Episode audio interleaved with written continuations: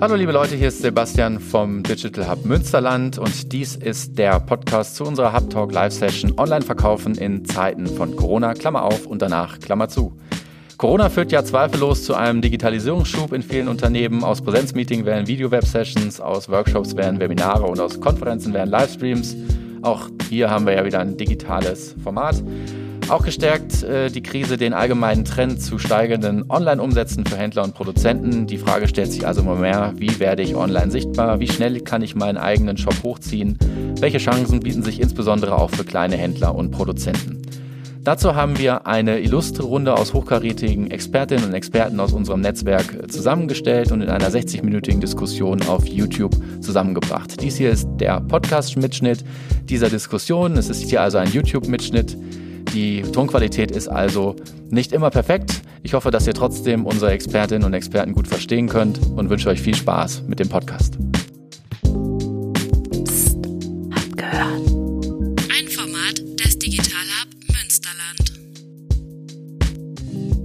Ja, herzlich willkommen zu unserem neuen Format hier Hub Talk. Wir haben es mit einer leichten Verzögerung jetzt doch geschafft, online zu gehen. Und äh, ja, das sind besondere Zeiten und von daher denken wir uns in besonderen Zeiten auch neue Formate aus, um äh, über Digitalisierung und digitale Geschäftsmodelle zu informieren. Und ich freue mich riesig, dass wir ähm, das hier jetzt heute geschafft haben, dann doch online zu kriegen. Ähm, Corona ändert einiges. Corona ändert auch, äh, wie Leute interagieren. Vieles verändert sich. Einiges wird auch äh, digitaler. Und äh, eins der wichtigsten Themenfelder, wo man das gerade auch absolut sehen kann, ist das Thema Handel und Onlinehandel und alles, was damit zusammenhängt. Und wir haben uns gefragt, wer aus unserem Netzwerk von vom Digital Hub könnte dazu was zu sagen haben. Und da sind wir auf euch gekommen hier und äh, ich freue mich auf diese ganz illustre Runde hier. Wir haben äh, Sebastian Hamann da, den CEO von Shopware. Wir haben Markus Höhner, Geschäftsführer Blue Fusion. Dr. Sebastian Terlun, Geschäftsführer von FlexFleet Solutions, die äh, auch mal bei uns im äh, Accelerator-Programm waren als Startup. Dann haben wir Dr. Anna Weber, Geschäftsführerin Baby One und Andreas Weikamp, Inhaber vom Modehaus Schnitzler. Da wir hier im äh, Hub-Modus sind, sind wir auch im Du-Modus. Äh, von daher freue ich mich äh, super, dass ihr alle hier seid. Und äh, Ladies first würde ich einfach mal sagen, ähm, nutzt gerne euer erstes Statement, um noch was Ergänzendes äh, zu euch zu sagen. Ähm, Anna, du hast ich glaube, letztes Jahr von deinem Vater gemeinsam mit deinem Bruder jetzt die Geschäftsführung übernommen bei Baby One, also ähm, Familienunternehmen mit langer Tradition. Und jetzt gleich Corona-Krise, also sozusagen kommt hier gleich die Nagelprobe für das neue Führungsteam. Ähm, was hat sich bei euch in den letzten Wochen getan? Äh, was hat sich am Online-Offline-Geschäft äh, bei euch verändert? Was hast du erlebt die letzten Wochen? Ich äh, korrigiere nur eine Sache. Also ja. uns, unsere Eltern sind immer noch drin. Die werden ja. Ende des Jahres operativ aus der Geschäftsführung ausscheiden und dann übernehmen mein Bruder und ich voll. Zurzeit machen wir das zu viert. Ähm, klar ist es ein krasses Jahr, um etwas zu übernehmen und auch für unsere Eltern, um etwas zu übergeben. Also ich glaube, das hatten sich alles ein bisschen lockerer vorgestellt. Ähm, und Corona hat natürlich super viel verändert. Ne? Also erstmal ging es allein um unsere Ware, die wir äh, schwieriger bekommen konnten. Das war so im Februar. Und äh, dann im März kam dann der absolute Hammer mit, äh, mit den geschlossenen Läden. Wir hatten viereinhalb Wochen all unsere 104 Fachmärkte geschlossen in Deutschland, Österreich und der Schweiz.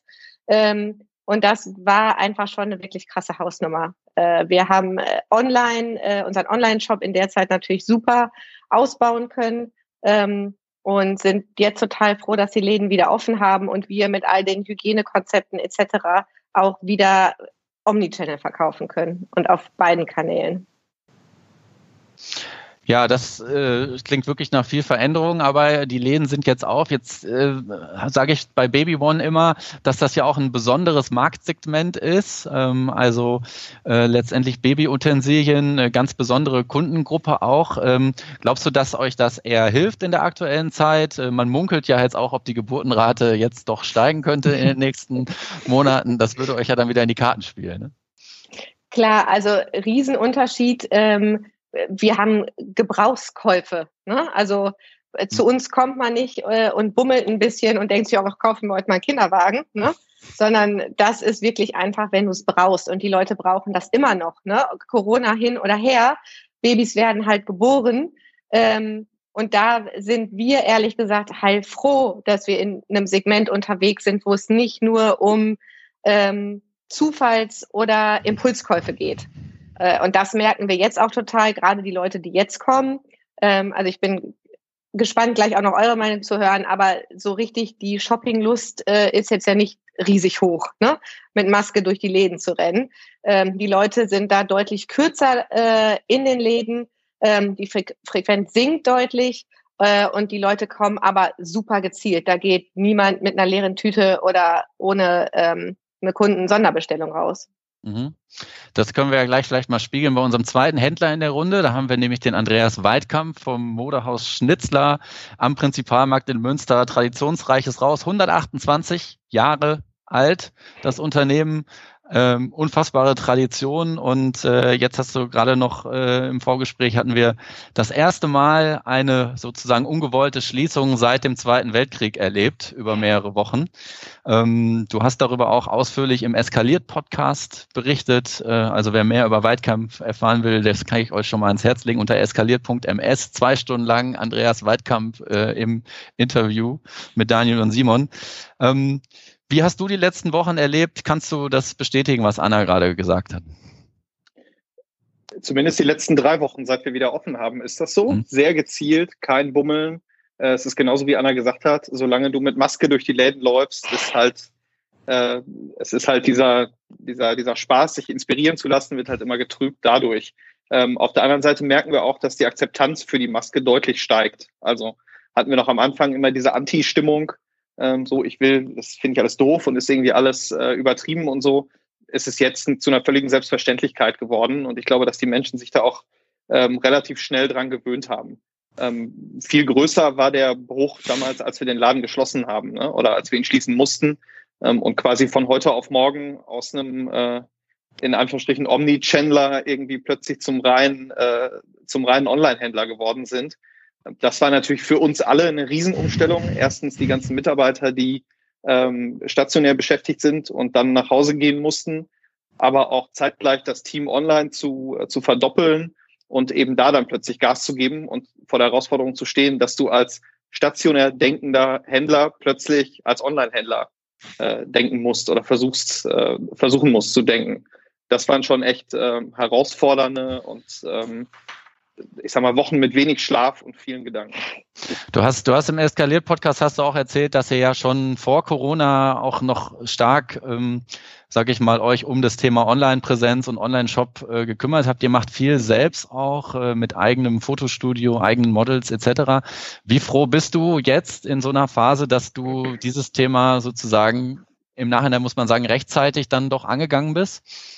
Ja, total froh. Also ich habe äh, ganz viele vergleichbare Händler in Deutschland über die letzten Jahre ja gesprochen. Da ging es immer darum, ah, wie läuft das mit eurem Online-Shop und ihr macht auch so viel Social Media und so weiter. Warum macht ihr das alles? Ähm, und du hörst halt immer wieder, das ist zu teuer und das äh, wollen wir nicht, das ist auch nicht unser Geschäftsmodell und wir kennen ja unsere Kunden und äh, so weiter. Also im Nachhinein war das genau die richtige Entscheidung, verhältnismäßig früh, im Vergleich auch spät zu anderen, aber verhältnismäßig früh auf diese Karte Digitalisierung zu setzen und eben sowohl Facebook damals zum Start, aber dann auch Instagram und den, äh, den eigenen Shop voranzutreiben, voranzutreiben, voranzutreiben. War schon im. Nachhinein die absolut richtige Entscheidung und hat uns jetzt in der Zeit der Schließung bestimmt auch einen Vorteil gegenüber ganz vielen anderen bereitet. Ja, diese kleinen Händler, da kommen wir vielleicht gerade noch mal gleich noch mal drauf zu sprechen, dass halt äh, insbesondere natürlich kleine Unternehmen mit wenig äh, IT-Budget jetzt natürlich ganz besonders dann auch unter Druck äh, geraten. Aber so die Ausführungen, die du gerade gemacht hast, die führen mich auch jetzt rüber zu Sebastian T. Wir haben ja heute drei Sebastians in der Runde, deswegen muss ich ja mal den Nachnamen dazu sagen. Also äh, Sebastian Terlun, so dieses äh, Problem, ja, ich sage jetzt mal so eine gewisse Skepsis äh, gegenüber dem Online-Thema, äh, das spürt ihr ja vielleicht auch, denn ihr seid in der Agrarbranche unterwegs. Ich sage immer so ein bisschen, ähm, äh, ja, spöttisch, äh, so ein bisschen der Endgegner der Digitalisierung, die Agrarbranche. Ähm, was, wie ist es mit euren Kunden, die ja auch, sage ich mal, jetzt nicht immer ein vollkommen digitales Mindset haben? Ähm, wie haben die auf die Krise reagiert? Äh, und äh, vielleicht kannst du auch noch mal äh, ein bisschen erzählen. Ihr habt ja auch ein besonderes Geschäftsmodell, weil ja auch auf das Thema Direktvermarktung äh, drauf geht, was ja dann auch, sage ich mal, im, im, Kontext des Handels noch mal eine ganz besondere ähm, Vermarktungsart ist. Genau, ähm, also du hast vollkommen recht. Wir fokussieren mit dem Frachtpilot, das ist unsere Software, den regionalen Direktvermarkter, den Landwirt äh, vor Ort. Ähm, unterstützen ihn dabei, indem wir sagen, okay, wir digitalisieren vollständig seine administrativen Prozesse und automatisieren die, soweit es dann immer möglich ist. Ähm, was wir gesehen haben, definitiv, und das ist ähm, ganz schön, also ja, du hast recht, ähm, das ist der Endgegner der Digitalisierung, ähm, das ist schon ein Punkt, aber man muss sagen, ähm, regional ist eben halt das neue Bio und ähm, das sieht man auch bei anderen Vermarktungsplattformen, wenn man sich das anguckt, die haben alle extremen Zuwachs äh, an Kundenbestellungen. Also diese, insbesondere diese Hauslieferungen und die regionalen Einkäufe vor Ort bei so einem Biomarkt oder bei, insbesondere bei so einem Landwirt, das hat extrem zugenommen. Und das sehen wir auch bei unseren Kunden. Also die hatten vor der Corona-Krise, fanden die Digitalisierung schon sehr interessant. Aber insbesondere jetzt durch Corona ähm, ist A, äh, das Online-Market, also Online-Vertrieb und Online-Shop extrem ähm, hat das zugenommen. Also wir haben da äh, vorher Kunden gehabt, die haben 30 Prozent mehr Umsatz gemacht, wenn sie einen Online-Shop dann gehabt hätten. Und äh, mittlerweile machen die über 100 Prozent mehr Umsatz nur über den Online-Shop. Und äh, sind dementsprechend, demzufolge auch extrem offen mittlerweile für Digitalisierung. Sehen da also extrem hohe, hohe Vorteile, können wir auch darstellen. Und ähm, der Verbraucher kauft auch einfach mehr regional ein. Das ist einfach so. Ja, also auch da Auswirkungen. Jetzt haben wir so einzelne Schlaglichter gehört von Leuten, die sozusagen direkt ähm, selber auch versuchen, äh, Produkte ähm, zu verkaufen. Jetzt wechseln wir mal so ein bisschen auf die, auf die Dienstleister- oder Softwareanbieterseite. Da gehe ich jetzt mal zu Sebastian H., der äh, mit 16 Jahren sich schon überlegt hat, ein Unternehmen zu gründen, was äh, mittlerweile ähm, ja, kann man schon sagen, Marktführer ist im Bereich Shopsysteme. Es gibt ja diesen, diesen ewigen Fall zwischen Shopware und Magento immer. ähm, man, aber da, das soll heute nicht unser Thema sein. Ähm, ich glaube, du hast natürlich, also Shopware, ein Riesennetzwerk äh, ähm, an Händlern, auch mit vielen Agenturen, die natürlich in eurem Auftrag dann auch Händler bedienen. Ähm, was hörst du so aus diesem ganzen Shopware-Netzwerk? Ähm, wie ist die Stimmung gerade? Welche Händler profitieren? Ähm, was sind eure Erfahrungen? Wie wirkt sich das auf eure Kunden und auch auf die Agenturen aus, die, mit denen ihr zusammenarbeitet? Ja, also grundsätzlich ist der E-Commerce halt auch von der Corona-Krise betroffen. Ähm, und das differenziert sehr, sehr stark. Also wenn wir jetzt mal auf unser Partnernetzwerk gucken, dann verhält, verhält sich das so, dass ähm, Investitionen zum ein Stück weit sehr zurückhaltend äh, getätigt werden, gerade im Enterprise-Bereich, also im Großkundenbereich. Man muss sich im Prinzip vorstellen, diese, diese Corona-Krise ist ja wie ein oder, oder hat Händler in einen Schockzustand versetzt und auch Online-Händler in einen Schockzustand versetzt. Und erstmal hat jeder geschaut, dass er die ähm, Investitionen ein Stück weit äh, sehr, sehr stark kontrolliert und auch zurückführt. Ähm, aber es gibt da eben auch den B2B-Bereich beispielsweise, wo gerade auch Investitionen gelockert werden und wo deutlich mehr investiert wird, weil eben die Not auch ähm, sehr, sehr hoch ist und erkannt worden ist. Das heißt also, im Partnernetzwerk differenziert es sehr, sehr stark. Wir haben auf der Kundenseite, also auf der Online-Händlerseite, auch ein sehr stark differenziertes Bild. Es gibt Gewinner, es gibt aber auch Verlierer. Wir haben auch eine Kundenumfrage durchgeführt. Die spiegelt eigentlich sehr gut auch das wider, was man aus den Statistiken vom Handelsverband, vom Händlerbund beispielsweise oder auch von Statista sehen kann. Ähm, ungefähr 50 Prozent kann man sagen, rechnen mit einem äh, Umsatzrückgang und rechnen auch damit, dass sie ihre Planzahlen nicht erreichen, bis hin auch äh, bis zur Existenzbedrohung. Und 50 Prozent ähm, rechnen mit einem ganz klaren Wachstum und einer deutlichen Steigerung. Das differenziert jetzt auch nochmal. Also ich glaube, dass jetzt die ähm, positive ähm, Linie nochmal zunehmen wird. Und es hängt einfach davon ab, in welcher Branche ich unterwegs bin. Also wenn ich im Bereich ähm, Gastrotourismus beispielsweise unterwegs bin, ähm, Equipment in dem Bereich ähm, liefere, dann, dann ist das ja quasi auf Null zurückgefahren worden. Also das, das ist schon sehr existenzbedrohend. Während ich in anderen Branchen alles, was mit Drogerie zu tun hat, ähm, Food kriegen wir einen riesen Boom mit aktuell. Es war eh schon ein stark aufstrebender ähm, Zweig, der jetzt nochmal richtig ähm, einen Push bekommen hat. Ähm, Electronic Goods, also alles, was im Bereich Consumer Electronics äh, fällt, alles, was im Bereich Do-it-yourself fällt, Baumarktartikel beispielsweise, da ist ein Riesenanstieg zu verzeichnen. Insgesamt ist das Transaktionsvolumen im E-Commerce nochmal gestiegen. Klar, weil natürlich aufgrund des Shutdowns viel mehr online ähm, bestellt wird. Ähm, auch neue Zielgruppen kommen hinzu, die vorher noch nicht so online-affin waren, auch ältere Zielgruppen ähm, die eben auch gezwungen worden sind, online zu bestellen. Und am Ende des Tages glaube ich, dass das ein, ein nachhaltiger, langfristiger Trend ist und dass E-Commerce davon sehr, sehr stark profitieren wird. Mhm. Wir haben so ungefähr vier Pain Points. Das würde mich gleich auch mal interessieren, was so die anderen in der Runde sagen, aber so vier klare Punkte, wo ich sage, das sind eigentlich Herausforderungen, mit denen unsere Kunden, unsere Händler zu kämpfen haben. Das eine haben wir gerade, glaube ich, schon mal kurz gehört, das ist das ganze Thema Liquidität und auch Rücklagen. Mhm. Das zweite ist das Thema ähm, Logistik, dann Import, Export von Ware und das vierte ist äh, tatsächlich der Rückgang vom Konsum im Ganzen global zu sehen mhm. im Prinzip. Ja, also das sind mit Sicherheit alles, also da bin ich absolut sicher, also auch wenn ich das in unserem äh, Mitgliedernetzwerk spiegel, dass das, äh, sage ich mal, absolut relevante Probleme sind. Ähm, bei den Händlern habe ich ja zum Teil das Problem, klar, ich habe Liquiditätsprobleme, aber äh, selbst wenn ich die irgendwie überbrücke, ist speziell bei den Branchen, die du gerade genannt hast, der Umsatz natürlich einfach weg. Der ist auch nicht verschoben, ähm, wie das man vielleicht ähm, in anderen Branchen noch sehen kann, sondern hier fehlt dann einfach Umsatz, äh, der dann am Ende des Tages auch durch Kreditfinanzierung natürlich dann letztendlich nicht aufzugreifen ist. Bevor wir da vielleicht nochmal ins Detail gehen, würde ich Markus Hövener noch in die Runde reinholen, den wir hier als fünften Diskutanten noch dabei haben. Firma Blue Fusion. Ich würde jetzt mal einfach mal äh, selbstbewusst behaupten, eine der führenden SEO-Agenturen äh, des Münsterlands und wahrscheinlich weit darüber hinaus. Ähm, sehr bekannt, auch sehr umtriebig auf YouTube. Wir haben im Vorfeld noch über dein Online-Archiv geredet. Also ja. wer sich zum Thema SEO äh, auf YouTube informieren will, findet dort äh, auf der Blue Fusion YouTube-Seite ein umfangreiches Repository, in dem ich mehrere Tage mich mit dem Thema SEO auseinandersetzen kann.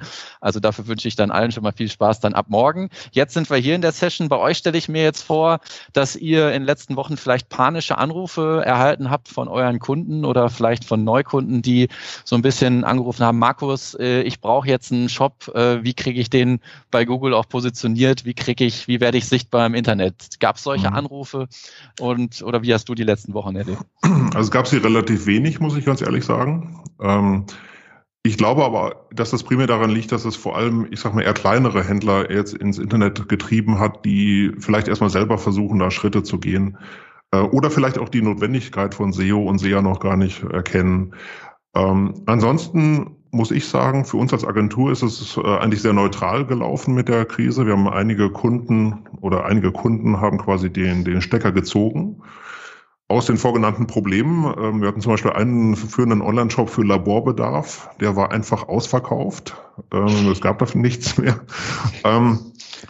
Das haben dann andere Kunden wieder wettgemacht, die zum Beispiel Poolzubehör verkaufen, wo es plus 300 Prozent im Vergleich zum Vorjahr liegt. Ähm, von daher, äh, in Summe war das Ganze für uns neutral. Es war halt eine Zeit, wo sehr viel kommuniziert werden musste mit den Kunden vor allem. Ähm, auch weil auf einmal ähm, Situationen eingetreten sind, die so vorher auch noch nicht da waren. Also gerade der Kunde mit dem Poolzubehör, der hatte das Problem zum Beispiel, die Google Ads Kosten werden halt über eine Kreditkarte abgebucht. Ähm, und das Limit davon reichte einfach nicht aus. Das hat immer ausgereicht, aber jetzt in der, jetzt bei diesem Auftragsvolumen hat es auf einmal nicht mehr ausgereicht. Und da war schon ziemlich viel Firefighting an sehr vielen kleinen Stellen. Aber ansonsten muss ich sagen, hat es sehr gut funktioniert. Und das, was ich auch erwartet hätte, dass jetzt, ich sag mal, viele so hinterm Ofen hervorgekrochen kommen und sagen, oh, jetzt 2020 machen wir jetzt endlich einen Online-Shop, ähm, ist zumindest bei uns nicht so angekommen. Okay. Ähm, da würde ich gleich gerne nochmal drauf gehen, weil das Thema Online-Shop wäre auch für mich so das nächste Thema, aber ich würde in der Zwischenzeit das einfach nochmal nutzen an unsere Zuschauer, ähm, die einfach nochmal aufzufordern. Es gibt ja bei YouTube die Möglichkeit, auch den Chat zu benutzen und äh, natürlich wollen wir hier eure Fragen auch aufnehmen und an unsere Experten hier in der Runde stellen. Das heißt, äh, Aufruf an alle, stellt eure Fragen, äh, die ihr jetzt habt, in den Chat und äh, wir geben das dann gleich hier gebündelt weiter. Ähm, ansonsten Ansonsten, wenn ihr das Video im Real Life anschaut, äh, schreibt eure Kommentare einfach unter das Video. Wir nehmen das alles dann wahr in den nächsten Tagen. und werden uns das dann anziehen. Wir waren beim Thema Online-Shop. Ähm, ganz interessantes Thema. Da bin ich natürlich wieder bei Shopware. Ähm, wir haben sehr, sehr viele Initiativen, die ich äh, in den letzten Wochen zumindest bei uns im Netzwerk wahrnehme, dass sich natürlich verstärkt Gedanken gemacht wird, wie kann ich auch online verkaufen. Ähm, wir haben auch über die kleinen Händler gesprochen. Da kommen insbesondere auch, sage ich mal, eher kleinere Shop-Lösungen im Mode. Ich habe jetzt äh, gehört, dass selbst, also der bekannteste Vertreter dort wäre ja ein Konkurrent von euch, Shopify, der damit wirbt, irgendwie sonst besonders einfach online gehen zu können. Jetzt habe ich äh, auch schon gehört, selbst Shopify ist für die kleinen Händler äh, zu kompliziert. Ähm, ihr seid ja eher in einem noch in einer anderen Position mit Shopware. Wie, wie positioniert euch ihr in so einem Umfeld? Sagt ihr dann, eigentlich sind die kleinen Einzelhändler für euch ähm, nicht relevant, weil euer System sozusagen dort ähm, ein bisschen zu advanced ist? Oder ist das sozusagen auch eine Kundengruppe, die für euch interessant sind, wo ihr einfach sagt, eigentlich kann auch jeder einen Shopware-Shop haben? Ähm, ja. Wie positioniert ihr euch dann? Da müssen wir ein bisschen differenzieren, aber die kleinen Händler, um das vorwegzunehmen, sind auf jeden Fall super spannend für uns. Weil ich auch daran glaube ganz stark, dass eben auch die kleineren Händler in Zukunft den Markt prägen werden mit coolen Ideen, Entrepreneurship da sei, äh, sehr, sei mal genannt, ne, um, um halt auch da nochmal mehr Reichweite zu generieren und mit mehr, mit mehr Power sozusagen da auch nochmal neue Ideen auszuprobieren und den Markt ähm, zu erweitern. Genau, wir müssen ein bisschen differenzieren, weil man natürlich schauen muss, bin ich, ähm, im, bin ich ein Händler, der auch digitale Erfahrung hat, sprich, der ähm, nicht nur ein stationäres Geschäft hat, sondern auch im Onlinehandel schon tätig ist, beziehungsweise ähm, einfach Erfahrung hat, oder bin ich jemand, der da noch gar nicht äh, Erfahrung gesammelt hat? Und genau dafür haben wir ja mit Shopware eine ähm, Initiative gegründet. Ähm, wir sind für dich da, eine Kampagne, die wir gemeinsam mit der gesamten Shopware-Community ausgerollt haben. Wir haben Hackathon veranstaltet und ähm, am Ende ist da ein Downtown-Projekt, so heißt das, herausgekommen, eine Shopping-Plattform für Kommunen, für Städte als Open-Source-Projekt, wo eben kein kommerzielle ähm, Interesse im Vordergrund steht. Dort habe ich die Möglichkeit, eben sehr, sehr einfach meine Produkte ähm, zu präsentieren und äh, muss eben nicht mit der Komplexität, die ich nun mal habe, wenn ich im E-Commerce-Business einsteige, sozusagen ähm, starten, sondern kann viel direkter anfangen, kann womöglich erst mit einem Schaufenster anfangen, kann dann meine Produkte hochladen über eine App beispielsweise. Und das vereinfacht die Situation für viele natürlich nochmal ganz enorm. Ähm, die erste Kommune bzw. Stadt geht auch bald schon online. Das ist die Stadt Bozen die, glaube ich, jetzt in drei Wochen damit äh, starten wird. Das ist äh, sehr spannend, da werden wir dann auch drüber berichten. Und das Tolle ist, dass das halt als Open Source Projekt allen zur Verfügung steht. Bei der mhm. Initiative mhm. insgesamt ähm, ist das aber weitergedacht. Also auch jetzt zu dieser Corona-Krisenzeit ähm, bieten unsere Partner Unterstützung an. Ähm, das kann unter anderem übrigens auch eine SEO-Beratung sein. Das kann ähm, eine Designdienstleistung sein. Da haben wir halt so eine Plattform für, wo man genau sehen kann, welcher Partner welche Leistung anbietet. Wir haben ein, ähm, auch die Möglichkeit ge geboten, eine kostenlose Shopware-Version zu bekommen. Die ist dann direkt vorinstalliert. Die kann ich dann auch 90 Tage kostenlos nutzen, inklusive Hosting. Da muss ich also gar nichts für bezahlen. Aber am Ende des Tages ähm, muss ich mich natürlich mit dem Thema auseinandersetzen. Also sprich, natürlich ist E-Commerce komplex und ähm, auch einfache Shop-Lösungen nehmen mir nicht die Arbeit ab, dass ich mich mit dem Businessmodell, dass ich mich damit auseinandersetzen muss, E-Commerce zu betreiben. Ja, ganz wichtiger Punkt. Da gehe ich mal rüber zu, zu Markus. Der war ja gerade auch schon virtuell, wurde er angesprochen mit äh, Stichpunkt SEO-Agentur. Ähm, Im Umfeld äh, Shop und ich sag mal Online-Marketing für Shop ist natürlich auch immer so der große äh, Player Amazon irgendwie auch im Raum, ähm, wo man sich dann letztendlich dann fragen muss, im Handel ist ja immer die Frage, ist Amazon jetzt der Freund, Freund oder der Feind? Ähm, ich kann über Amazon relativ schnell dann auch Produkte verkaufen. Wenn ich einen eigenen Shop hochziehen möchte, muss muss ich relativ viel auch ähm, ja tun, um diesen Shop überhaupt irgendwie populär zu machen. Ihr habt ein paar auch mittelständische Kunden, mit denen ihr es auch geschafft habt, glaube ich, auch ähm, eigene Online-Shops, die natürlich dann auch höhere Margen erlauben, dann auch ähm, bekannt zu machen. Vielleicht kannst du noch mal ein bisschen äh, aus deiner Sicht erläutern, wie hoch sind die Chancen auch für kleinere Händler mit einem eigenen Shop überhaupt in der Masse des Internets überhaupt sichtbar zu werden? Also für die meisten, muss ich ganz ehrlich sagen, ist die Chance äh, hinreichend gering. Und ähm, das Stichwort kam eben schon mal, nämlich so, die Frage ist, bin ich wirklich ein Online-Händler? Mhm. Und ähm, ich glaube, der große Unterschied vom stationären Handel zum Online-Handel ist ja der, wenn du einen Laden in der Innenstadt hast, dann, ähm, weiß ich, passen da 200, 300, 500 Läden hin. Ähm, und es kommt auch immer mal irgendwie fußläufig jemand vorbei und entdeckt deinen Laden. In Google auf der ersten Seite hast du halt zehn Positionen und äh, alles, was jenseits dessen ist, findet einfach faktisch nicht statt.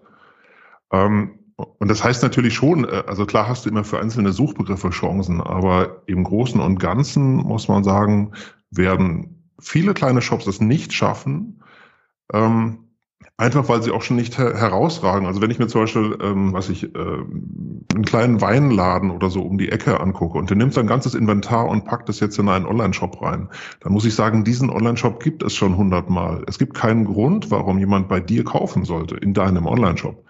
Äh, ich habe jetzt immer nur die SEO-Brille auf. Also wenn ich mir Google angucke, Googles Bemühung äh, ist es, die zehn besten Seiten oder Websites auf die erste Seite, auf die erste Suchergebnisseite zu bringen. Und wenn ich jetzt hingehe und ich mache einen Shop und packe da einfach nur meine, mein Inventar rein, dann ist das nicht einer von den zehn besten Shops. Ich habe natürlich trotzdem Chancen, wenn ich äh, eben wirklich Online-Händler bin, wenn ich wirklich auch kommunikativ denke oder wenn ich auch konzeptionell denke. Also wenn ich zum Beispiel sage, ich mache jetzt nicht einen Online-Shop für Wein, wo alles an Wein drin ist, sondern ich mache mal was Krawalliges. Ich mache nur einen Online-Shop für Frauenweine also ich mache frauenweine.de und es gibt ja auch sehr erfolgreich den Shop geileweine.de. Einfach nur, weil die kommunikativ auf einmal ganz anders unterwegs sind, weil es einen, einen Grund gibt, warum Google diesen Shop jetzt gut finden sollte. Und nochmal, das ist eben der Grund, warum in meinen Augen viele kleine Händler, die jetzt einfach nur einen Online-Shop haben und einfach nur ihre Produkte da reinpacken, zumindest in Bezug auf Google, überhaupt keine Chance haben. Welche Rolle spielt da das Thema Regionalität? Online ist ja erstmal keine Regionalität eigentlich da, aber es gibt ja auch so Konzepte wie Local SEO. Ähm, auch Google sortiert Suchergebnisse ja durchaus auch nach Standorten. Ist das eine Chance für lokale Händler dann auch sichtbar zu werden? Es mhm. gibt ja jetzt ähm, parallel dazu auch viele Plattformen, die ins Leben gerufen worden sind, teilweise von öffentlichen Gebern äh, oder aus dem Stadtmarketing heraus. Kann das helfen, um dort eine Online-Sichtbarkeit mhm. zu bekommen? Das Problem ist halt, bei Google wird nicht alles lokalisiert. Also mit Local SEO kommst du relativ weit. Das ist auch vollkommen okay. Aber nicht alle Themen werden lokalisiert. Und das heißt, ne, du kannst mhm. lokal sein, du kannst auch ein starker Shop sein. Ne? Ähm, Gerade wenn ich mir Motorhaus Schnitzler, ist auch ein Kunde von uns, ähm, hier in der Umgebung kennt den jeder, aber deutschlandweit muss man ja ganz ehrlich sagen, ähm, ist das jetzt noch nicht so übermäßig bekannt. Und das ist noch natürlich einfach. Gesagt, gehört, ne? Noch, noch, genau. Wir, wir arbeiten ja dran. Ne? Und, wir auch. Ähm, und von daher muss man natürlich sagen, dass, dass ähm, Google denkt halt überwiegend deutschlandweit.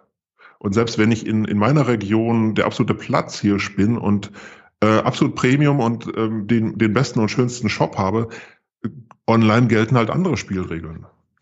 Wir betreuen zum Beispiel auch zum Norde. Das läuft hervorragend, aber eben auch, weil man sehr viele Schritte gegangen ist, um das Ganze wirklich auch richtig und gut aufzusetzen. Zum Beispiel, was war ein Schritt, ein wichtiger Schritt, den du da nennen kannst? Oder? Also erstmal überhaupt so diese ganzen SEO-Basics, also ordentliche Kategorien aufzubauen, die Produkte ordentlich zu benennen. Mhm. Ähm, auch äh, das Thema Local SEO ist bei äh, zu Nord ein großes Thema, weil sie halt, ähm, ich weiß gar nicht mehr die genaue Anzahl, aber 20 plus Standorte haben, so dass wenn zum Beispiel jemand nach einer Schuhmarke plus eine Stadt sucht, hast du SEO-technisch durchaus eine Chance. Du musst halt drüber nachdenken. Also das passiert nicht, weil du einfach nur jetzt einen Online-Shop hast mhm. und weil du halt äh, deine lokalen Seiten angelegt hast. Du, du musst, ne, das hat schon seine eigenen Spielregeln. Aber das ist ja, wenn du eine, eine Station, wenn du ein stationäres Geschäft hast, ist das ja nicht anders. Auch das hat seine Spielregeln. Also du wirst nicht nur das Geld mit der Schiebkarre nach Hause fahren, weil du eine Filiale aufgemacht hast. Und ja. online ist es leider genauso. Das hat seine eigenen Spielregeln. Ich würde gerne noch mal kurz bei diesem, äh, bei diesem Shop-Thema bleiben, weil ich glaube, auch eine große Hürde für ähm, Händler oder vielleicht auch äh, Hersteller online zu gehen, ist auch immer die mangelnde ähm, Anbindung oder schlichtweg auch Verfügbarkeit von einem wahren Wirtschaftssystem. Äh, und dass da natürlich auch eine große Komplexität dahinter steckt, das dann auch mit einem Online-Shop zu synchronisieren.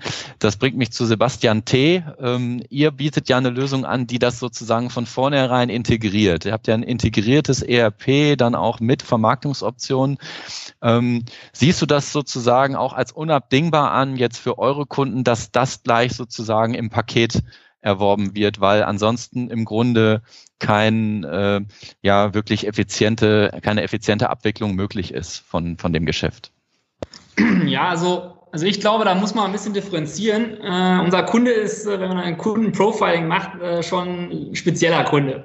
Ähm, nicht nur im Bereich der äh, Bereitschaft der Digitalisierung, sondern meistens ähm, ist er mit dem Hofladen angefangen. Das heißt, wir haben einen Channel, das ist ein Hofladen, den wird er auch nicht aufgeben. So, und im nächsten Schritt wird er irgendwann mal ähm, daran denken, wenn er größer werden möchte, dass er ähm, eventuell äh, Sachen zustellt zu Kunden, also insbesondere im B2B-Bereich zunächst erstmal. Äh, das sind so Supermärkte, weil er da relativ guten Absatz fahren kann und ähm, weil das auch noch ganz nett ist. So, dann wird das so der Bestellannahmeprozess äh, schon relativ ein bisschen komplexer. Aber meistens hat er so zwei, drei, fünf Supermärkte, das kriegt er dann auch irgendwie gehandelt. Ob er da jetzt so einen Online-Shop für braucht und ein komplettes ERP-System, sehen wir so bei zehn Kunden, so die kritische Masse. Ähm, aber das ist dann noch diskussionsfähig. So, aber irgendwann mal wird der äh, Landwirt dann auf den Schritt kommen, ja, ich mache da auch noch B2C-Kunden, weil das läuft ja auch ganz gut. Und das ist eben aktuell bei uns der Trend. Und jetzt haben wir mittlerweile drei Verkaufskanäle und ähm, die gelebte Praxis, und das ist traurig, aber wahr ist, dass sie zum Teil für jeden einzelnen Absatzkanal ein eigenes Warenwirtschafts ähm, sag ich mal, System entweder haben oder, sag ich mal, ein eigenes physisches Lager. Das heißt, sie sagen, okay, für meine für meine Supermärkte reserviere ich 100 Milch und für 100 Milch reserviere ich noch für meine Privatkunden und für meinen Hofladen reserviere ich auch nochmal 100 Milch. Ja, am Ende des Tages wurden aber nicht dreimal 100 abverkauft, äh, sondern bei dem einen ein bisschen mehr, beim anderen wieder weniger, aber der hat die einfach reserviert, die verkauft die dann einfach nicht. Das ist total verrückt. Das heißt, was ich sagen will, ist, ähm, die Komplexität, die entsteht, ist durch die Omnichannel, durchs Omnichannel, dass man einfach ein IT-System braucht, das das Ganze verwaltet. Also ein Warenwirtschaftssystem, Logistikplanung etc. bis zur Abrechnung. Und da sind wir relativ schnell dann eben halt in dem Bereich, wo Digitalisierung total Sinn macht und auch notwendig ist. Da, da gehe ich nochmal zu Anna rüber. Anna, auch ihr habt euch äh, sozusagen rechtzeitig vor der Corona-Krise online schon fit gemacht, arbeitet schon seit vielen Jahren an eurem Online-Shop. Äh, habt ihr diese Tätigkeiten jetzt in den letzten Monaten noch intensivieren müssen oder auch wollen jetzt durch die Krise oder war das im Grunde eine Geschichte, die jetzt einfach weitergelaufen ist äh, und wo ihr froh seid, dass ihr ähm, ja dort frühzeitig dann auch schon ähm, Vollgas gegeben habt? Also unser Online-Shop hatte am Anfang definitiv eine komplett andere Ausrichtung. Also es war ein digitales Schaufenster von, von unseren Läden und hatte auch den Hauptzweck, die Leute in die Fachmärkte zu kriegen. Und das hat sich definitiv schon in den letzten Jahren geändert, wo wir ganz klar gesagt haben, online ist ein eigener Vertriebskanal. Und das äh, ist natürlich jetzt nochmal super intensiviert worden durch die Corona-Zeit, wo wir auf einmal 100 Prozent Online-Umsatz hatten. Ne? Also äh, wer, wer hätte das vorher gedacht? Ähm, deswegen glaube ich, den Weg, den hatten wir vorher schon eingezeichnet. Ähm, wir sind nur viel mehr noch auf diesem Weg äh, geschubst worden und äh, konnten auf einmal einen Sprint hinlegen. Und der Sprint, wie sah der aus? Habt ihr nochmal Mitarbeiter sozusagen umgeschichtet, äh, noch mehr auf euer Online-Team drauf äh, oder auch Budget eingesetzt, um da auch noch, noch mehr zu machen? Alles. Alles. Ne? Also ich finde, das macht ja auch die Krise aus, dass man wirklich guckt, was sind die Aufgaben, die jetzt anstehen und einfach, wer macht's. Ne? Ähm, und da haben wir einfach ein super Team, also alle Mitarbeiter in der Zentrale und aber auch in den Märkten. Also wir haben den großen Vorteil, dass wir im letzten Jahr umgestellt haben von einem externen Fulfillment auf unsere eigenen Märkte. Also äh, alle 104 Märkte haben online Ware verschicken können und da ist natürlich der Anteil äh, explodiert während Corona oder während auch der Schließung der Läden. Aber die Leute auch in den Märkten konnten eben weiterarbeiten. Ne? Das heißt, auch unsere Franchise-Nehmer mussten nicht einfach ihren Laden abschließen, sondern die alle sind Teil von unserem Online-Shop. Und das ist, das betreiben wir als Gemeinschaft. Und das hat natürlich auch das Verständnis der Mitarbeiter in den Märkten, die nicht in Kurzarbeit mussten zum Teil, die eben weiter in den Legern arbeiten konnten und die Pakete packen, hat natürlich einfach nochmal das Verständnis in unserer ganzen Gruppe für Online äh, total nach vorne gebracht. Mhm. Andreas, kannst du das spiegeln? Habt auch ihr nochmal intensiviert jetzt, also als ihr gehört habt, ihr müsst nach dem Zweiten Weltkrieg wieder schließen, habt ihr dann umgeschichtet, habt ihr nochmal äh, habt ihr nochmal mehr Models engagiert, nochmal mehr Produkte in den Shop reingebracht? Gab es da eine explizite Reaktion oder habt ihr eigentlich ähm, so weitergemacht wie vorher, ähm, basierend auf den, auf den starken Vorarbeiten? Nee, wir haben an dem, an dem Tag, als wir den Laden geschlossen haben, umgeschichtet. Also wir haben mhm. in den Tagen vorher schon quasi so eine Art Screening gemacht, wer bei uns an unseren Mitarbeitern mit den Programmen arbeiten kann. Äh, wer irgendwann mal in irgendeinem Studium oder sowas schon mit, äh, mit Programmen gearbeitet werden kann, wer Bildbearbeitung kann, wer Texte schreiben kann äh, und so weiter und haben die an dem Mittwoch, als der Laden schloss, nicht nach Hause geschickt, sondern halt alle dem Online-Team zugeordnet, ähm, um eben das Grundproblem zu lösen, was wir hatten, ist nämlich Ware in den Shop zu kriegen. Wir haben den Shop immer organisch, sag ich mal, wachsen lassen. Also immer erst, wenn wir, äh, wenn wir so personell am Limit waren, dann haben wir nochmal aufgestockt. Ähm, wir haben halt nicht äh, gesagt, so wir geben jetzt gleich das ganze Budget irgendwie in Online, sondern lassen das langsam wachsen. Dadurch ist es vielleicht gesund gewachsen, aber natürlich nicht so schnell wie bei anderen. Ähm, und das hat mit der, mit der Schließung halt einen Riesenschub bekommen, weil wir eben plötzlich ja eben die doppelte Anzahl, also irgendwie plötzlich, äh, ich glaube, 16 oder 17 Leute hatten, die äh, an dem Online-Thema gearbeitet haben, die fotografiert haben, die Ware hochgeladen haben, die die Texte dafür geschrieben haben, ähm, was natürlich so eine ganze Struktur in so einem Laden wie bei uns äh, von heute auf morgen völlig ändert. Also es ist ja nicht nur die Ware hochschieben, sondern es ist dann auch im nächsten Schritt, es kommen ja dann Gott sei Dank kamen die Bestellungen, äh, dann das Ganze eben auch abzuarbeiten. Ne? Und wir sind da ähm, natürlich ohne, ohne Drehbuch irgendwie reingelaufen. Und dann kam Ostern mit einem starken Ostergeschäft, was online natürlich auch eine Rolle spielt. Das ist ja nicht nur damit getan, die Ware irgendwie nach außen zu zeigen, sondern dann eben auch äh, quasi das ganze, das ganze Fulfillment dahinter irgendwie zu organisieren. Also Ware bei uns aus dem Laden raussuchen, äh, zu verschicken, äh, pünktlich auch zu verschicken, die Retouren wieder entgegenzunehmen, die Retouren wieder abzuwickeln äh, und so weiter und so fort. Also das war, ähm, also wir waren vorbereitet, glaube ich. Aber natürlich ist es so, wie Anna gesagt hat, das hat einen, äh, einen totalen Boost gekriegt, dieses Thema, seine ganzen Strukturen zu überdenken und seine ganzen Strukturen irgendwie jeden Tag wieder, wieder neu aufzustellen. Weil du kannst ja, du konntest ja die letzten Wochen, du konntest einen Plan machen für montags und den hast du spätestens Montagnachmittag wieder umgeschmissen. Und dann hast du einen Plan gemacht für Dienstag und dann sagst du Dienstagnachmittag wieder da und hast gedacht, ach Gott, ey, nee, doch, wir machen es jetzt doch alles wieder anders. So. Und so war das ja wochenlang. Ihr werdet alle in die Startup-Methodik reingezogen ja. gerade bis äh, zu der Regierung. Also Build, Measure, Learn ist jetzt für alle angesagt, bis hin zur Bundesregierung. Ähm, den Boost, den, den, den Boost, den du angesprochen hast, den gab es ja auch auf Kundenseite. Wie siehst du das bei euren Kunden? Die werden ja nun äh, jetzt sozusagen auch in die neue Welt, haben vielleicht das erste Mal bei euch online eingekauft. Äh, kommen die jetzt auf den Geschmack? Äh, ist das nachhaltig aus deiner Sicht? Ähm, wie siehst du das? Wie, also, ich stelle ja mit Erstaunen fest, dass ich jetzt auch bei meinem Bäcker plötzlich mit, mit Kreditkarte mobil bezahlen kann, contactless. Ähm, werden wir das weitersehen nach der Corona-Krise? Ja, ich will es hoffen. Also, wenn, wenn wir wieder dahin zurückfallen, wo wir mal waren, dann hat die Krise gar nichts gebracht. Ähm, ich, also bei uns ist ganz lustig, wir haben mit dem Tag der Schließung äh, ein Anschreiben oder einen Brief vorbereitet, den wir an unsere Stammkunden geschickt haben und haben gesagt, so, wir haben jetzt den Laden zu, aus den und den Gründen, nochmal erklärt, aber eben dann verwiesen auf den Online-Shop, sogar mit einem Rabattcode auf den Online-Shop verwiesen, um eben unseren Stammkunden zu sagen, versuch doch einfach jetzt mal online zu dich inspirieren zu lassen. Das hat fast gar nicht funktioniert. ähm, wir haben das ganze Wachstum, was wir hatten, ähm, und das ist ähm, versechs, versiebenfacht gewesen im Vergleich zum Vorjahr, kommt durch, zum Großteil zumindest durch Neukunden. Ähm, und erstaunlicherweise, nö, erstaunlicherweise weiß ich gar nicht, aber ganz, ganz viele auch, die innerhalb Münsters bestellt haben, ähm, wo wir dann eben auch mit den Lezen Heroes zusammen es schaffen, dass wir am gleichen Tag noch zustellen. So, also die, die Stammkunden, die wir haben, offensichtlich sind für das Thema Online, gut, dann würden wir auch im Geschäftsmodell was falsch machen. Ne? Also gehen sehr auf Beratung und sehr auf persönliche Ansprache und so. Ein Großteil von denen hat sich schwer getan, online zu kaufen.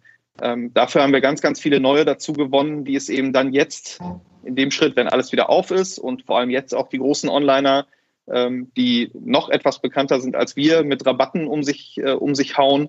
Das ist halt jetzt unsere Herausforderung, wie wir dann trotzdem in dieser Zeit noch unsere Umsätze machen äh, und trotzdem noch online, äh, online irgendwie stattfinden. Aber das ist schon lustig, dass also der etablierte Kunde quasi den Weg nicht in den Online-Shop findet, mhm. der neue Kunde allerdings den Weg in den Online-Shop findet und dann eben auch bewusst offensichtlich ja äh, lokal oder zumindest regional kauft. Anna, ist das bei euch auch so, dass ihr solche Effekte feststellt? Ihr habt ja auch, ich komme da nochmal drauf zurück, dieses spezielle Segment äh, Baby.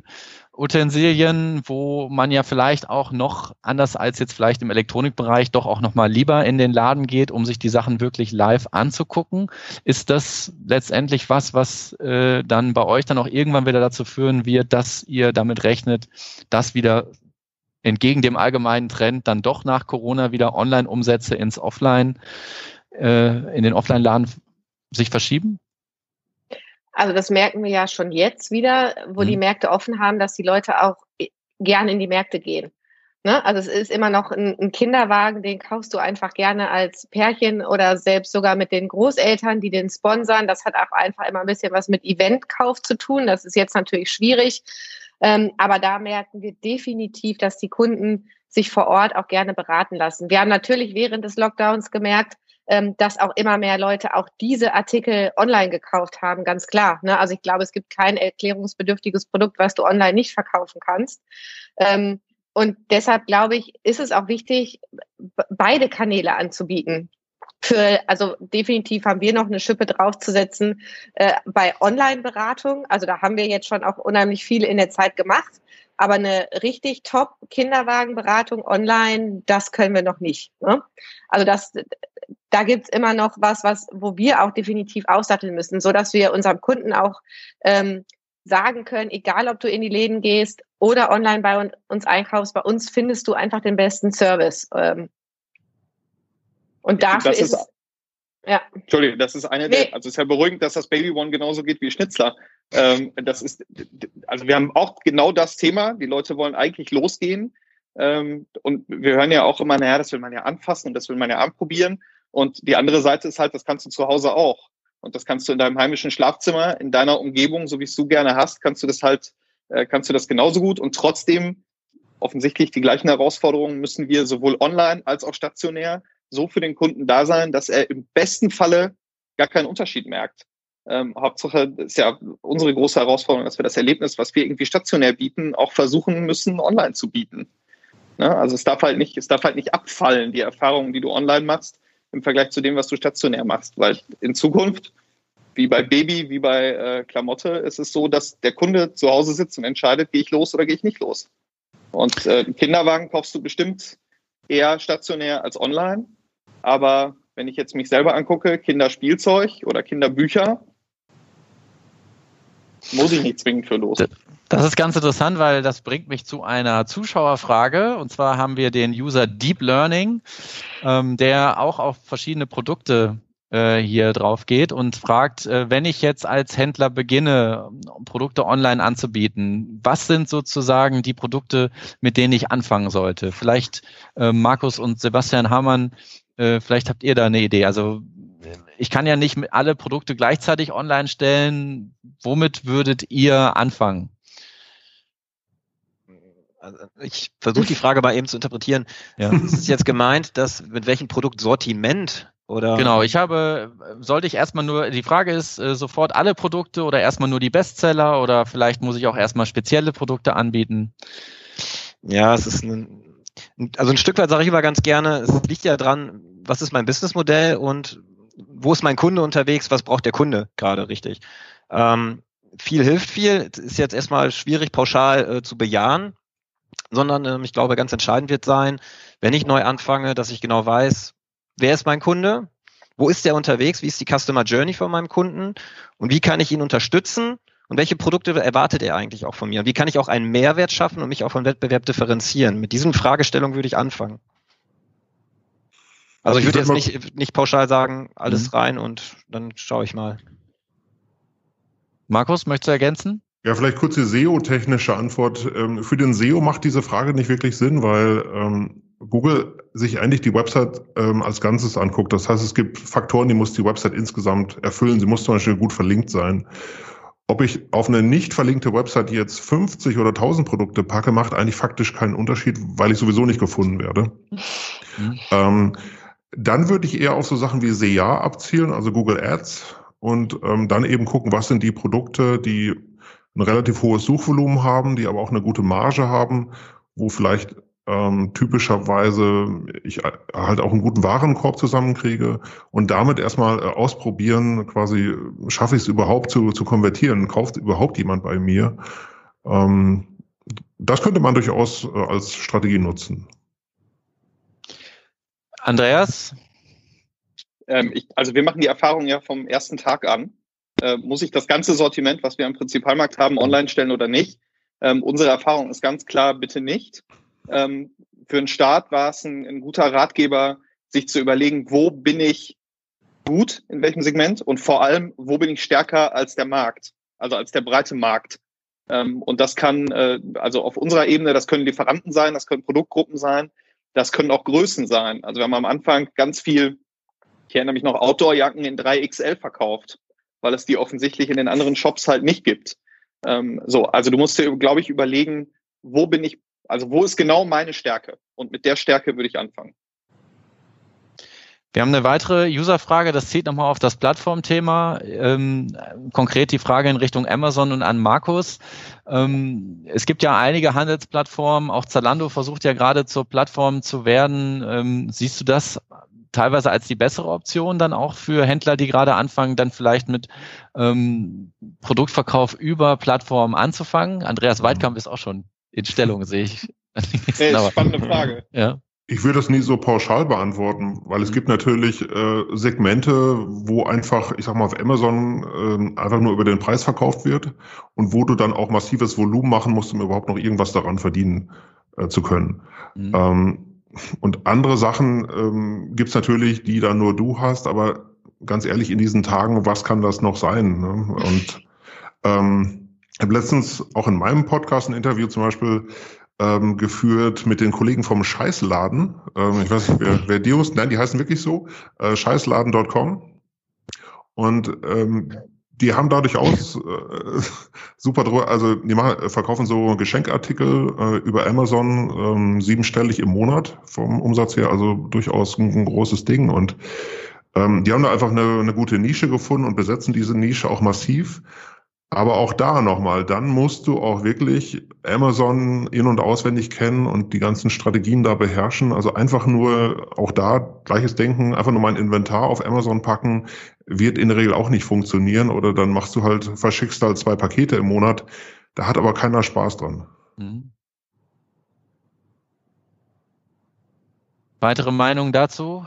Andreas, du wolltest gerade was sagen, hatte ich das Gefühl?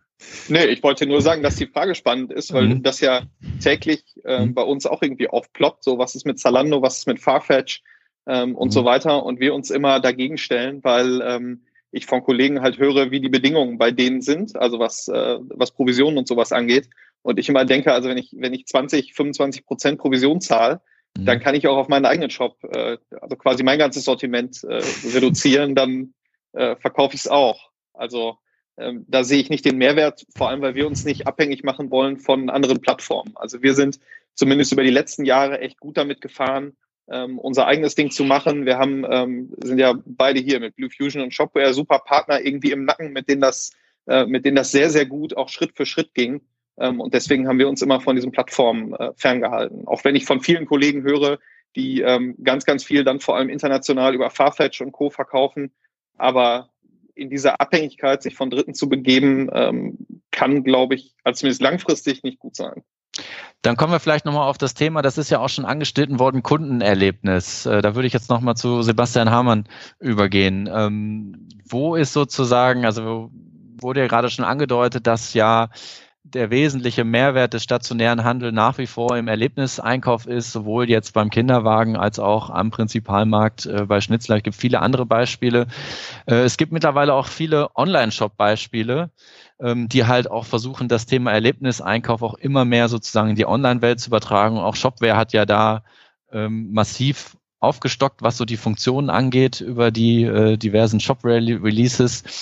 Ähm, wie siehst du das? Gibt es noch Grenzen, was das Online-Shop-Erlebnis angeht? Ähm, oder kann ich mittlerweile auch die, die berühmten Sinne auch eigentlich alle komplett online darstellen? Mit Shopware. Gute Frage. Mhm. Ähm, nee, da gibt es natürlich noch aktuell Grenzen. Wohl wissen, dass wir da in Zukunft noch eine ganze Menge sehen werden in Entwicklung. Also da rede ich von Augmented Reality, Virtual Reality, Voice ist da eine ganz äh, spannende Entwicklung in den ähm, nächsten Monaten und auch Jahren, die wir ähm, natürlich verfolgen. Aber im Kern kann ich eine ganze Menge machen, um online das Erlebnis auch ähm, zu verbessern oder auch sich abzugrenzen vom Wettbewerb. Vielleicht nochmal eben kurz auf die äh, Zuschauerfrage nochmal einzugehen, also von mhm. den Marktplätzen. Ähm, ich kann das, äh, ich fand das total spannend, gerade nochmal mitzuverfolgen und ich kann das auch nur bestätigen. Ähm, natürlich, das ist sehr verlockend, die Reichweite von den Marktplätzen mit aufzunehmen und äh, sozusagen da Trittbrett zu fahren. Aber wenn ich nur nach diesem Geschäftsmodell arbeite, dann habe ich irgendwann ein Problem. Sondern mein Hauptinteresse sollte es sein, meine eigene Brand, meine eigene Marke und meinen eigenen Shop nach vorne zu bringen und auch die Kunden dort rein zu transferieren. Weil ansonsten wird der Einkauf immer mit der Marke von der Plattform verbunden, in dem Fall beispielsweise Amazon. Das ist das Kundenerlebnis vom Kunden und nicht das, ähm, wo ich als Händler dafür gearbeitet habe, um die Ware dann auch pünktlich dem Kunden zuzustellen. Das ist, glaube ich, ganz, ganz entscheidend. Ja, was kann ich online machen, um mich ähm, interessant zu machen? Wir bei Shopware verfolgen schon seit vielen Jahren das Thema Emotional Shopping on Any Device, dass man eben inspirierende, emotional aufgeladene Erlebniswelten aufbereitet, Content-Seiten, die sehr ansprechend gemacht sind, viel mit Videocontent arbeitet, mit emotionalen Bildern Bildern, mit Storytelling, Geschichten erzählt, die eben spannend sind, die den Zuschauer fesseln, die ähm, die Marke emotional aufladen, wo ich Produkte entdecken kann, wo ich stöbern kann. Und das ist im Prinzip nochmal ein Gegenpol zu dem klassischen Produktlisting, zu der klassischen einfachen Detailseite, zu dem Suchen und Finden, wie ich es bei Amazon beispielsweise kenne. Das Ganze kann ich in Shopware sehr, sehr einfach auch zurechtbauen, ähm, sodass das halt ähm, in-house auch gemacht werden kann. Und ich glaube, was auch ganz wesentlich ist für das Online-Erlebnis, gerade auch in der Corona-Zeit, dass ich ganz nah am Kunden bin, dass ich in Interaktion mit meinem Kunden bin, dass ich, ähm, äh, da gibt es auch ein ganz gutes Beispiel aus der LinkedIn-Gruppe Händler helfen Händler, wo ein ähm, Sporthändler einfach mal gesagt hat, hey, liebe Leute, schickt mir einfach mal ein Video, wie ihr ähm, joggt, wie ihr lauft, ja, und anhand dessen schaue ich mir das Ganze mal an und schicke euch einfach mal ein kuratiertes Angebot per WhatsApp mit einem Link direkt in den Store, was ich für euch angelegt habe, was ihr dann später dann kaufen könnt.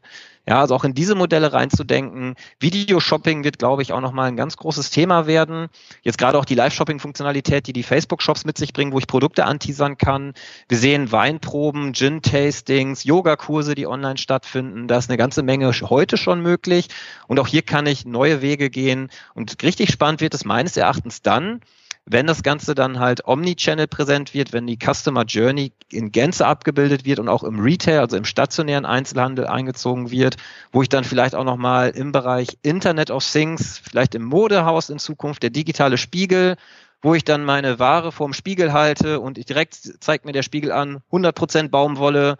Ach übrigens, lieber Sebastian, diese Hose würde doch super zu dem Pullover passen, alles super personalisiert und wenn ich dann später zu Hause bin und mobile dann auf äh, Modehaus Schnitzler gehe, dann werde ich auch wohl möglich noch ähm, personalisiert nochmal darauf hingewiesen, dass diese Produkte auch dazu passen, weil eben auch genau dieses Surfverhalten auch im Modehaus mir als Kunde zugeordnet worden ist, beziehungsweise das Shoppingverhalten. Das ist eine ganze Menge möglich und gerade diese Interaktion, Personalisierung wird da nochmal ähm, ein großes Spielfeld sein. Digitaler Spiegel oder Virtual äh, Reality, ähm, sind das auch Features für den Frachtpiloten, Sebastian? Oder ist das zu weit weg von eurer ja, also erstmal muss man ja sagen, ähm, Lebensmittel ist auch ein emotional behaftetes Produkt. Äh, ich glaube, das ist insbesondere, also der Trend Regionalität ist sicherlich ein Thema, äh, weil der Verbraucher einfach auch wissen will, wo kommt's her. Und allein das zeigt, finde ich schon, dass da Emotionalität da ist, die auch, sag ich mal, übertragen werden muss. Und das sehen wir auch bei unseren Kunden, wenn die einen Online-Shop haben. Ähm, das ist nicht nur das reine Listing des Produkts, sondern natürlich eine ordentliche Bookbeschreibung ähm, ist da sicherlich auch hilfreich und ähm, eine gewisse Emotionalität äh, zu übertragen, allein vom Verpackungsdesign über äh, wie der Shop ist, der sollte eben halt nicht so steril sein, sondern auch irgendwie verbindet, zu verbinden sein mit dem jeweiligen Landwirt. Das sind so kleinere Features, ich weiß, aber das ist schon vieles super wichtig, um das Produkt an den Mann zu bringen. Ähm, das ist klar. Ob wir am Ende nachher äh, Virtuality brauchen, ähm, das sei immer dahingestellt. Das glaube ich bei Nahrungsmitteln vielleicht nicht unbedingt der Fall, aber klar, also äh, Lebensmittel ist ein super Produkt, wo du extrem viel drauf vertrauen muss. Äh, du möchtest super gerne auf der Webseite auch Informationen zum Herstellungsprozess haben. Du möchtest Informationen haben, ähm, am besten von der, sag ich mal, vom Stück äh, oder vom Tier bis zum nachher, wo das Fleisch dann generiert worden ist. Wie waren die anderen Verarbeitungsprozesse? Also Transparenz der Supply Chain, äh, der, der Nahrungsmittelherstellung, ähm, das wollen die Kunden einfach sehen. Und ich glaube, dann kriegt der Kunde es, oder das sehen wir ja auch, es ist auch die Möglichkeit, äh, hat der Landwirt dann einen besseren Preis zu erzielen, als wenn das eben halt ähm, an Großkonzerne, äh, respektive Schlachthöfe oder sonstiges abgibt. Also das musst du schon machen, um überhaupt, sage ich mal, einen Mehrpreis zu erzielen. Und dann ist es auch interessant an der Marge, äh, die du dann mehr verdienen kannst. Äh, das ist auf jeden Fall dann da. Wir haben noch eine Frage von unserem äh, fleißigen Zuschauer Deep Learning. Ähm, der steht nochmal auf das Thema Beratung online. Wir hatten das gerade bei den äh, Kinderwagen schon mal von Anna. Was könnt ihr euch da vorstellen, die Kinderwagenberatung auch online möglich zu machen? Wie wichtig ist das Thema für euch, eure Kunden auch im Online-Shop beraten zu können? Äh, super wichtig. Und während Corona haben wir auch mit Mitarbeitern aus den Fachmärkten und auch äh, von den zentralen Live-Chat aus dem Boden gestampft, äh, den wir immer noch online machen und den wir auch weiter online anbieten werden und der super angenommen wird und äh, worüber wir auch wirklich verkaufen. Ähm, aber das ist natürlich bisher eine, äh, eine geschriebene Beratung. Ne? Also da, da siehst du dann auch noch nicht das äh, Produkt. Du sprichst auch noch nicht mit jemandem in dem Moment und die wird auch noch nicht äh, per Virtual Reality dein Kinderwagen gezeigt. Ne? Aber das, das ist so der erste Schritt, den wir jetzt gemacht haben. Und ich glaube, da gibt äh, unendlich viele Möglichkeiten. Ne? Wenn man mal an Ikea denkt, zum Beispiel, wie die virtuell Küchen verkaufen ähm, und das auch in ganz großem Maß, wo einfach wirklich Berater am Telefon sind, die dich durch das Programm führen. Ich glaube, da gibt es verschiedene Möglichkeiten. Ja, Bei jetzt haben wir so, Sebastian, ja. wenn ich das kurz sagen darf, wir haben angefangen mit, äh, mit FaceTime-Beratung, mit WhatsApp-Beratung und so weiter. Also so über das Thema, das Thema äh, Video ja, cool. halt live aus dem Laden zu machen. Ähm, wir haben die Chat-Funktion auch, also so, dass du irgendwie direkt am Prinzipalmarkt landest, wenn du noch eine Frage hast. Ähm, einen Satz noch zu äh, Sebastian, also Shopware Sebastian und der, ähm, dem ganzen Verbinden der, äh, der Elemente. Würden wir liebend gerne, scheitert ganz viel, muss man leider sagen, an der digitalen Infrastruktur wir haben auf dem Prinzipalmarkt nicht die Stärke einer Internetleitung, dass wir überhaupt unseren Shop im Schaufenster zeigen können. Oder unser Nachbar zum Norde, der halt irgendwie an seinen Schaufenstern ein Screen hat, wo du, auch wenn der Laden zu ist, quasi ähm, also am Schaufenster durch den Shop wandern kannst, kannst du nicht, weil wir die, äh, die digitale Struktur dafür gar nicht bereitgestellt haben. Also daran scheitert ganz, ganz viel in der Stadt schon. Ja. Also wir, wir haben die, wir haben Instagram-Beratung versucht, ne? also über die Funktion selbst. Es war aber so hoch kompliziert auch für die Kunden, dass die einfach nicht verstanden haben, wie die da mit unseren Beratern sprechen können. Ähm, wir haben live äh, äh, äh, Stream auf jeden Fall ausprobiert, aber das ist ja dann keine One-to-One-Beratung. Ne? Das, das haben wir mit Erstausstattungsberatungen probiert, wo dann einfach mehrere Leute sich das angeguckt haben. Also ich glaube, äh, da geht es einfach auch darum, noch weiter Sachen auszuprobieren und zu gucken, was für einen passt. Absolut, total spannend zu hören. Übrigens, dass er auch dann Videoberatung anbietet, direkt aus dem stationären Geschäft beim Lockdown, finde ich total cool. Ähm, ich glaube, das macht Sinn, dass wir uns auch mal generell dazu unterhalten. Also ich bin da ja komplett offen für, auch was du gesagt hast, dass die Internetverbindung beispielsweise im stationären Handel so gar nicht gegeben ist. Ähm, das mag sich in Zukunft dann aber auch wiederum wandeln. Und äh, ja, hoffentlich. Ich, ja. Ja. hoffentlich, genau. ich, hätte, ich meine, in Amerika, ne, da, da, kann man das ja schon beobachten. Das, da, da sind die einfach auch ein Stück weiterentwickelt, was das Thema angeht. Markus, bevor du, bevor du was sagst, mhm. habe ich noch eine Frage von einem äh, Zuschauer, die kann man vielleicht noch einbinden. Jonas Hoffmann fragt, wie es denn mit User-Generated Content aussieht. Ähm, ist das vielleicht eine Option, mhm. um Beratung dann auch, sage ich mal, von Käufer zu Käufer auch sichtbar zu machen? Ich würde mal kurz, ähm, also Frage nicht vergessen, aber zu dem Beratungsthema, weil da steckt SEO-technisch ein äh, gewaltiges Potenzial drin, weil natürlich viele auch Google nutzen, um sich beraten zu lassen. Ne? Also, also ich Pool Winterfest machen, ist so eine Suchanfrage. Da kannst du die Uhr nachstellen, wenn draußen im Herbst die Blätter fallen, fällt allen auf, dass sie einen Pool haben und dass sie den Winterfest machen wollen. Wenn du jetzt als, als Pool-Shop ähm, hast du eine, einen Blogbeitrag zu dem Thema und du sagst, okay, an das und das musst du denken, da muss eine Folie drauf, das Wasser muss raus oder Stoßchloren oder was auch immer. Und du berätst erstmal, also du lieferst wirklich wertvollen Content und streust noch ein paar Produktlinks rein, dann äh, ist das in der Regel was, was extrem gut funktioniert. Und wir haben hinreichend viele Kunden, wo über diese Content-Schiene wirklich sehr viele Kunden reinkommen, die erstmal, äh, ja, die einfach Beratung wirklich brauchen. Oder klassisch zum Beispiel thoman.de als Musikshop und äh, Veranstaltungstechnik-Shop. Was habe ich da nicht schon alles gekauft, weil ich auf deren Guides gestoßen bin, wo ich mich gefragt habe, welches Mikro brauche ich jetzt wofür und dann äh, haben die den Content dafür und ich kaufe es da natürlich auch. Also sehe ich unglaublich viele Chancen. De definitiv alles auch, finde ich, was, also wenn wir, äh, wir haben, das war aber schon vor Corona, wenn wir Content einfach über verschiedene Kinderwagenberatungen auch über YouTube spielen, das kommt auch einfach richtig gut an. Mhm. Und trotzdem war ja äh, die, die nachfolgende Frage war jetzt ja User-Generated Content. Sehe ich in Bezug auf SEO immer ein bisschen schwierig.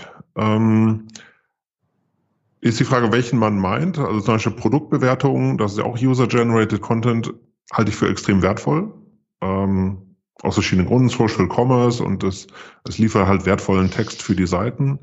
Ansonsten in relativ vielen Fällen für SEO finde ich es jetzt nicht so spannend, weil es oft, wenn ich es auch nicht in die richtige Richtung steuern, eine minderwertige Qualität hat. Also jetzt nur in Bezug auf Suchmaschinen gesehen. Also ähm, das sehe ich manchmal ein bisschen kritisch und da muss man sehr genau hingucken, was Menschen da zum Beispiel schreiben, was sie auf meiner Plattform beisteuern, weil für Google ist halt dieser Qualitätsaspekt so entscheidend geworden. Und da kann ich wirklich dadurch, dass ich User-Generated Content habe, kann ich mir theoretisch in den Fuß schießen und eigentlich meine Rankings verschlechtern, obwohl ich eigentlich was Gutes auf der Website habe. Ja, das ist nochmal ein ganz interessanter Einblick zum Schluss zum Thema User-Generated Content. Ähm, man mag es kaum glauben, aber die 60 Minuten sind bereits rum. Ich glaube, wir hatten einen sehr schönen Plausch zum Thema Online-Verkaufen mit äh, wie ich finde, fünf tollen Experten, die aus unterschiedlichen Blickwinkeln das Thema aus meiner Sicht umfassend und hervorragend beleuchtet haben. Also ich möchte mich ganz herrlich, herzlich bei euch bedanken, dass ihr den Spaß hier mitgemacht habt, äh, in der Live-Session auf YouTube euch äh, dem gestellt habt. Äh, herzlichen Dank. Abschlussfrage vielleicht an alle. Ihr könnt das über ein Signal machen. Wie geht es weiter für euch? Ähm, Daumen nach oben, Daumen nach unten in den nächsten Wochen. Sehr gut. Das ist der Optimismus, den ich sehen will. Ich möchte mich äh, zum Schluss noch bedanken bei meinen Kollegen äh, Daniel Schlimmermeier und Tobias Korte, die im Hintergrund äh, die Technik ähm, im Griff hatten und äh, hier diese Premiere möglich gemacht haben. Und äh, ja, wenn euch das gefallen hat da, oder ihr noch äh, Kommentare dazu habt, dann schreibt es gerne in die Kommentare unter diesem Video. Ähm, wir werden uns natürlich auch bemühen, falls ihr noch Fragen habt an die Referenten, das dann auch noch zu ermöglichen. Das heißt, beteiligt euch auch weiter gerne. Ähm, zukünftige Events äh, oder auch zukünftige Live-Sessions erfahrt ihr gerne in unserer Meetup-Gruppe oder auch, wenn ihr unserem Hardblätter abonniert. Ähm, da seid ihr immer auf dem Laufenden oder folgt uns einfach auf sämtlichen Social-Media-Kanälen, die es so gibt. Ich bedanke mich recht herzlich, wünsche allen einen schönen Abend, danke für die tolle Session und äh, bis zum nächsten Mal. Macht weiter so. Tschüss. Okay. Ciao. Ciao. Ciao. Ciao.